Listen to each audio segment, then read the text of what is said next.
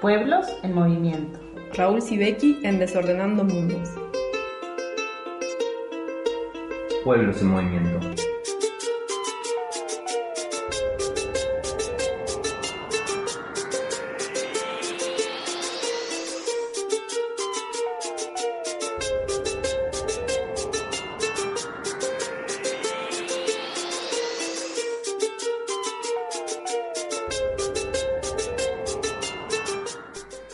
Bien, le damos la bienvenida eh, telefónicamente en el teléfono de Radio Pedal a Raúl Sibeki. ¿Cómo andas, Raúl? Buenas noches, ¿cómo están? Muy bien, me imagino que andás contento futbolísticamente. Eh, sí, la verdad que sí, estoy contento, no puedo negarlo. Voy a emborracharme de noche este, y un absolutamente inmerecido campeonato, Bueno, pero si es la excusa para tomarse unas Sí. copas, todo, todo viene bien. Todo viene bien. Mucho, mucho cueterío, Montevideo. No Sí. sé si en su zona, Ah, pero... yo pensé que era mi barrio porque vivo No. muy cerca de, de ahí. No, de- no, yo estaba en, en la zona nueva, allá en Belvedere, y se... Incluso adentro de la, de, de la COPE hay muchos hinchas nacional, por lo que ve. Sí, y mucho helicóptero, ¿no? También. También. patrullero. Sí, sí, sentí eso, como todos los cohetes y los helicópteros. La nueva normalidad que le llaman. Bueno, Raúl, vamos a conversar hoy un poco sobre Ecuador, ¿no? Sí. Eh, lo que yo quería comentar de Ecuador, que luego lo va a comentar Juan Carlos, un compañero ecuatoriano, en una grabación que nos manda de ocho minutos, es cómo el proceso de, de elecciones, eh, la primera vuelta y ahora la segunda que se realiza este domingo, ha posicionado en el centro eh, un debate sobre si el mejor candidato es este, Arauz, el candidato del progresismo, o es el voto nulo que decidió la CONAIE, o es este, eh, Lazo, que es el candidato de la derecha neoliberal. Entonces, para situarlos, eh, hace dos años, año y medio, hubo un levantamiento indígena y popular muy importante de 13 días que logró triunfar y echar para atrás el paquete de medidas neoliberales del gobierno de Lenín Moreno, que recordemos subió con el apoyo de Rafael Correa,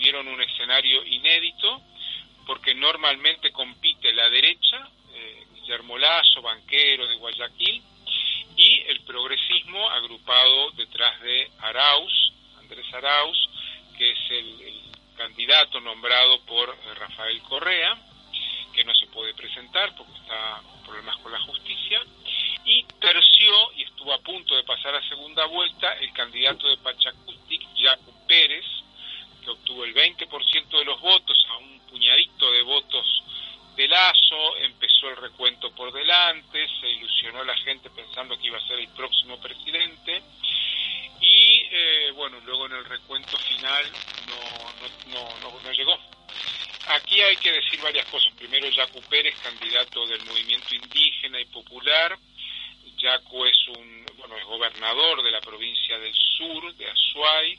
Es un viejo luchador, bueno, no es tan viejo, tiene cincuenta y pico de años, pero es un luchador consecuente contra la minería. Y el Pachacuti, que es el brazo político de la Confederación de Nacionalidades Indígenas del Ecuador, lo propone no llega a segunda vuelta. Si hubiera llegado, muy probablemente hubiera ganado. Y aquí eh, es donde empieza el problema que eh, tanto la grabación que vamos a escuchar como yo queríamos hacer hincapié. Primero, el movimiento eh, indígena y popular, cuando termina el levantamiento, convoca un parlamento, parlamento de los pueblos, con 200 organizaciones, lo hemos comentado el año pasado en este mismo programa, un parlamento elabora un programa de gobierno, un programa de salidas a la crisis, mejor dicho, y este parlamento eh, termina haciendo giras por diferentes provincias para este, mm, organizarse como parlamento. eh, finalmente en la campaña electoral todo el movimiento popular queda eh, desplazado y eh, la CONAIE, para esta segunda vuelta, para el balotaje de este domingo, decide el voto nulo. Entonces el voto nulo es en protesta por lo que consideran que hubo fraude o por no apoyar, como hizo el levantamiento, el levantamiento, una de las consignas espontáneas que salió de la gente era ni, Le, ni Lenin Moreno ni Rafael Correa, ni Moreno ni Correa. O sea, no estamos ni con los conservadores ni con los progresistas, sino el movimiento indígena y popular con su propia propuesta.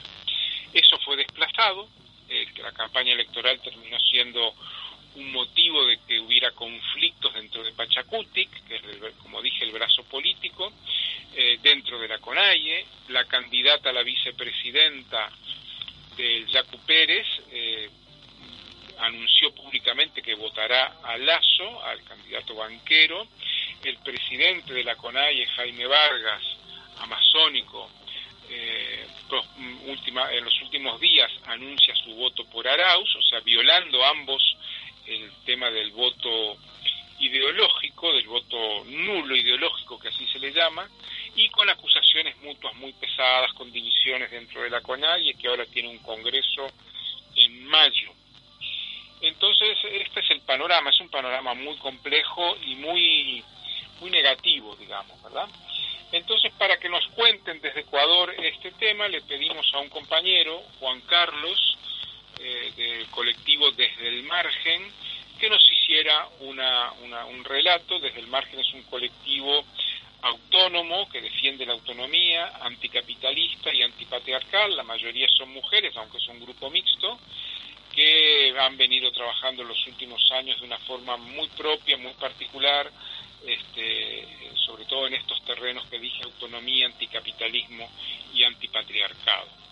Entonces, bueno, les propongo escuchar estos ocho minutos y medio de Juan Carlos y después, si quieren, este, conversamos un poco más. Bien, escuchamos entonces. Octubre del 2019, exactamente desde el 3 de octubre hasta el 13 de octubre. 11 días hubo una especie de insurrección popular, digámoslo así, que empezó por la medida que tomó el gobierno nacional de Lenín Moreno de quitar los subsidios de la gasolina. la gasolina en Ecuador es más barata porque el Estado paga más o menos el 40% del costo por galón, eh, o sea, lo subsidia, eh, por cada galón subsidia el 40% de su costo. En ese sentido, de la gasolina y del diésel. En ese sentido, este subsidio tiende a ser muy importante, sobre todo para los pequeños comerciantes, artesanos, pesqueros artesanales y, y campesinos, eh, pequeños campesinos o pequeñas economías campesinas es muy importante porque, dado el que el precio de la gasolina es más barata, pueden tener la capacidad de utilizar cierta maquinaria en, en el campo y obviamente los motores de la pesca artesanal, que, que, se vuelve más barata. Pero en octubre de 2019 se quitó ese subsidio, entonces más o menos el galón de gasolina pasaba a, pasaba a costar el doble, casi el doble de lo que cuesta este momento. Eh, empezó por medio de los transportistas, pero en las ciudades empezaron ya con pobladores, estudiantes principalmente, em, cierto grado de intelectuales, em, gente de las poblaciones, de los barrios, empezó a generarse ya un pequeño levantamiento, un pequeño descontento. Es así como el 3 de octubre empieza se, se, paran los transportistas, el transporte eh, para, por lo tanto la ciudad se para y la gente empieza a salir a las calles a protestar.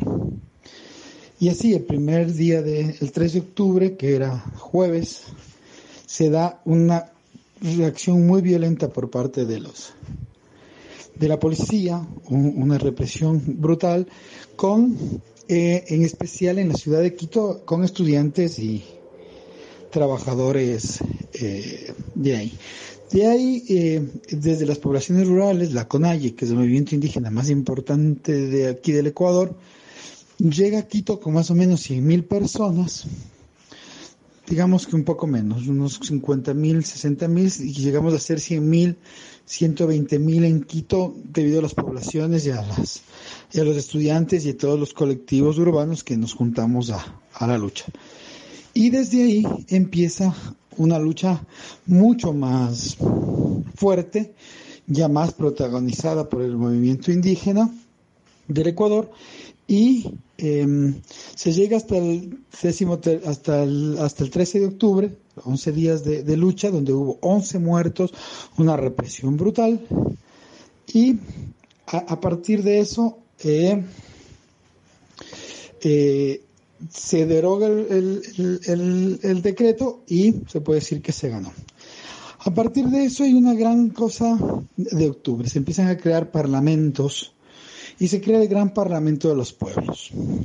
Este Gran Parlamento de los Pueblos que unificó a gran parte de, de aquellos que nos, que nos movimos en octubre, a partir donde se creó el programa, un programa alterno de gobierno que se presentó al presidente Lenín Moreno, donde se empezaron a crear acciones, donde se empezó a pedir nuevas formas de organización, tanto política como económica, empezó a, eh, empezó a crecer, pero duró poco tiempo, porque ya empezaba a generarse la lógica de las elecciones en el Ecuador, ¿no? Y ya para, digamos, enero, febrero del 2020, la situación del Parlamento estaba un poco tambaleando.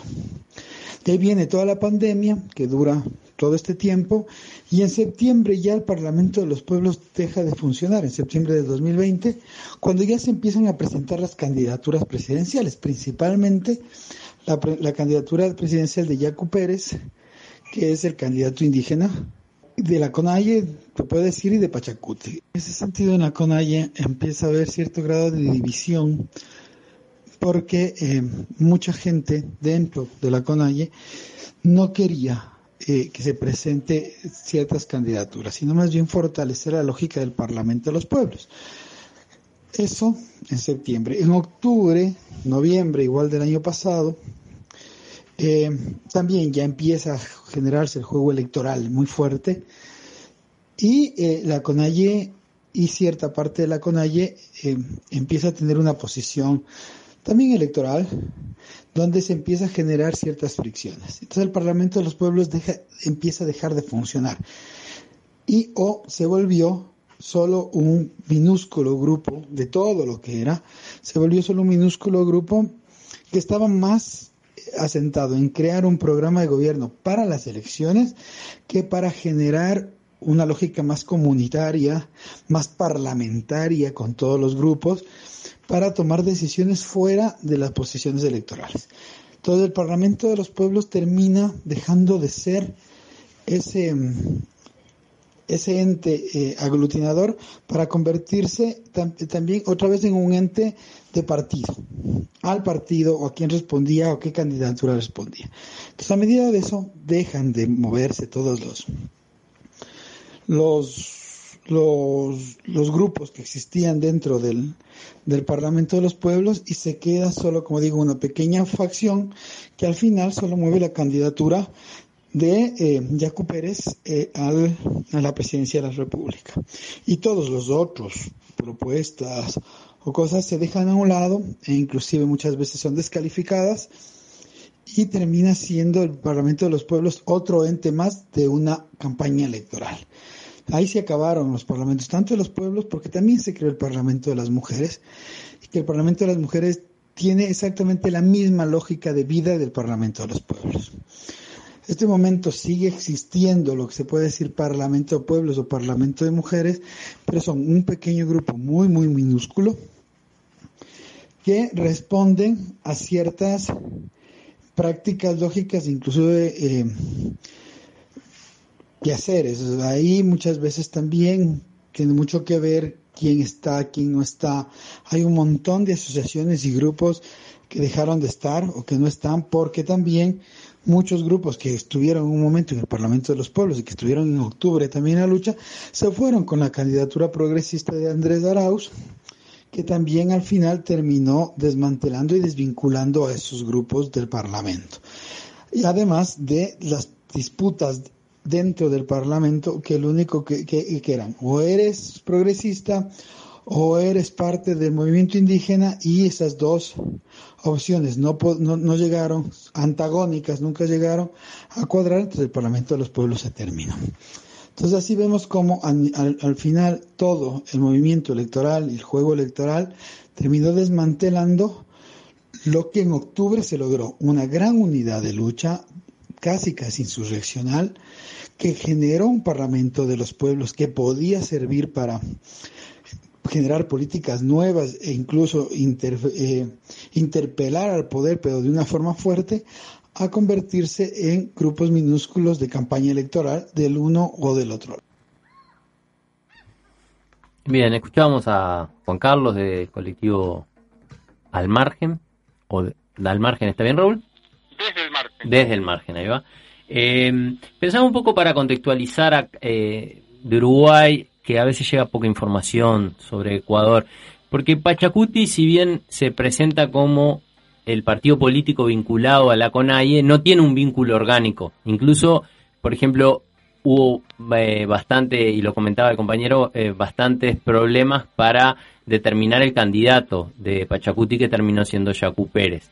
¿Podernos contar un poquito más la característica de Pachacuti para entender? Bueno, Pachacuti lo forma la CONAIE en los años 90. ¿Por qué?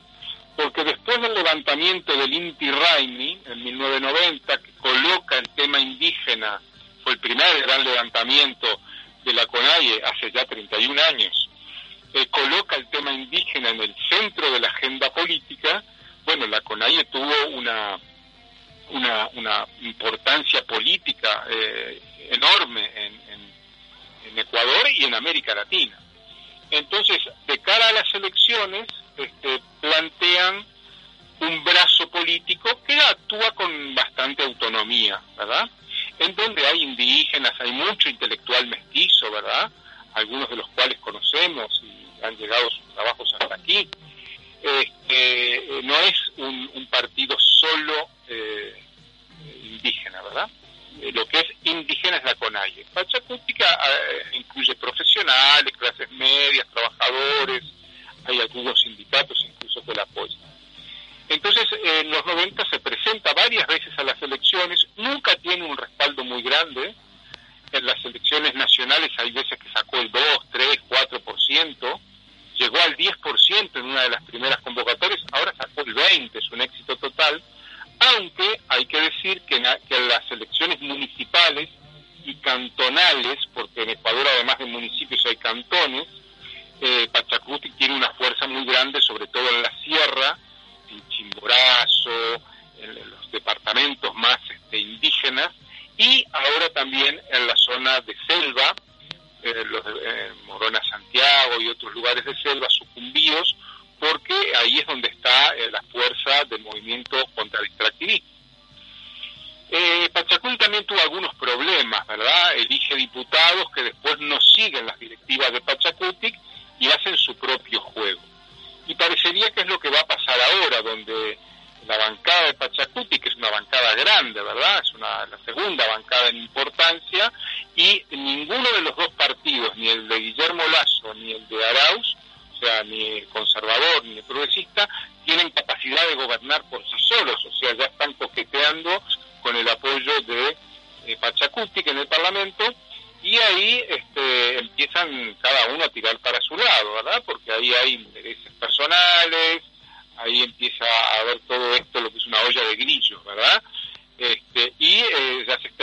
que Salvador Quispe, que es el jefe de bancada de, de,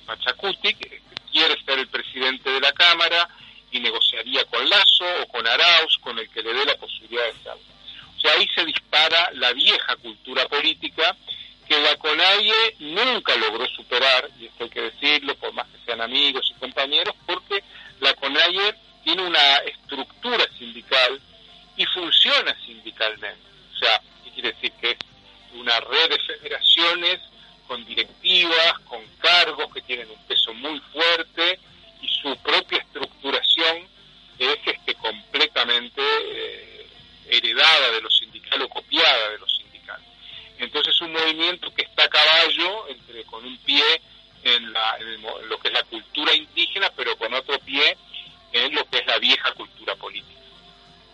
Bien, o sea, los tiempos también electorales son tiempos complicados para las luchas, sobre todo porque el espacio político como que se, se termina polarizando en las dos opciones eh, que tienen más fuerza. Sin embargo, vos lo, más allá que eso es algo que se reitera en todos los escenarios, en todas las realidades electorales, esa polarización, vos eh, nos comentabas que pensás que eh, está teniendo consecuencias un poco más profundas en un resquebrajamiento y no necesariamente solo como un, tema momentáneo. Eh... Mira, hay una, una, un odio muy fuerte de, de todo un sector, o sea, entre, entre, los sectores que rodean a Jacu Pérez, que son básicamente acción ecológica, eh, grupos de mestizos profesionales, este, algunas feministas más institucionales, este, que odian al otro sector de la CONAIE, que está liderado por Leonidas Isa, y que es un agrupamiento que se lo conoce como los Mariátegui, que son una organización bastante de carácter leninista, pero son indígenas. Y, entonces yo les digo a los compas, digo, pero vos, ¿por qué te metes en la interna del movimiento indígena? ¿Por qué eh, haces campaña por unos contra otros? Eh, es como si yo me metiera ahora a hacer campaña como periodista, este, puedo tener mis simpatías en el PIT-CNT, ¿no? Y tal sector es traidor, y no, no. Hay, hay una polarización muy fuerte porque para todo el entorno de Jacu Pérez, eh, el retorno del correísmo sería una derrota fenomenal, porque no nos olvidemos que Rafael Correa en su gobierno fue muy duro con las feministas, con los indígenas y personalmente atacó muy fuerte a Jacu Pérez al punto que expulsó del país a su pareja, Manuela Pic, este, con, una actitud machista, insultante. Para que se hagan una idea, eh, Manuela Pic, bueno, la pareja de, histórica de Jacu Pérez falleció enferma y él se juntó con Manuela Pic, que es más joven que él, que es una brasileña, eh, periodista, y, Rafael Correa, este, cuando le echa del país, sale en uno de esos sabatinas que tiene, eh, por radio y televisión, hablando muy mal de Manuela Pic, contando públicamente todos los novios que había tenido en facultad, trabajo de los servicios, antes de Jacu Pérez, ¿verdad? Algo infumable, algo realmente bochornoso, que claro, hay unos odios ahí muy concentrados. Y cuando Jacu Pérez, eh, que no era candidato, pero sí ya un dirigente político importante y, candidato a gobernador eh, prefecto de la SUAY, del sur, en Cuenca, él en segunda vuelta entre Lenin Moreno y Lazo, él pide el voto para Lazo, porque dice, prefiero un neoliberal que una dictadura que para él la dictadura era el correísmo. Entonces, lo que estoy diciendo es que este, eh, los ánimos están muy encrespados, particularmente dentro del movimiento indígena, que es el corazón de los movimientos, y con una, para mí, indebida este, intromisión de, intelectuales, ¿verdad? De, clase media, y una indebida intromisión externa. Eh, les cuento algo, cuando se estaban recontando los votos de la primera vuelta, Juan Carlos Monedero, eh, jefe, uno de los fundadores de Podemos, eh, va a Ecuador como observador y dice que Jaco Pérez no es un indio verdadero, que se cambió el nombre. Él es de madre, madre indígena y de padre blanco, mestizo, Pérez Guartambel Ahora, ¿quién eres tú, españolito, para venir a Ecuador a decir quién es o quién no es indígena, verdad? O ahora a Tilio Borón, que emplaza públicamente a Alberto Acosta, constituyente, un abogado muy prestigioso, este, diciéndole que si no vota por Arauz eh, y vota nulo, como él defiende el voto nulo, le está haciendo el juego al imperialismo.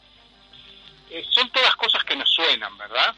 Pero yo creo que hay una tendencia particular de los políticos tradicionales como Monedero, de, intelectuales también tradicionales y muy masculinos, ¿no? Muy patriarcales, de inmiscuirse en, temas que, no les corresponde, que no nos corresponde, ¿verdad? Eh, yo creo que, bueno, los movimientos irán decidiendo su camino en el acierto o en el error, pero que hay que tener una autocontención para no agravar las. Perfecto, Raúl. Te agradecemos la participación de hoy para conversar sobre Ecuador, para inaugurar esta segunda temporada de, la nueva columna que tiene nombre ahora, que se llama Pueblos en Movimiento.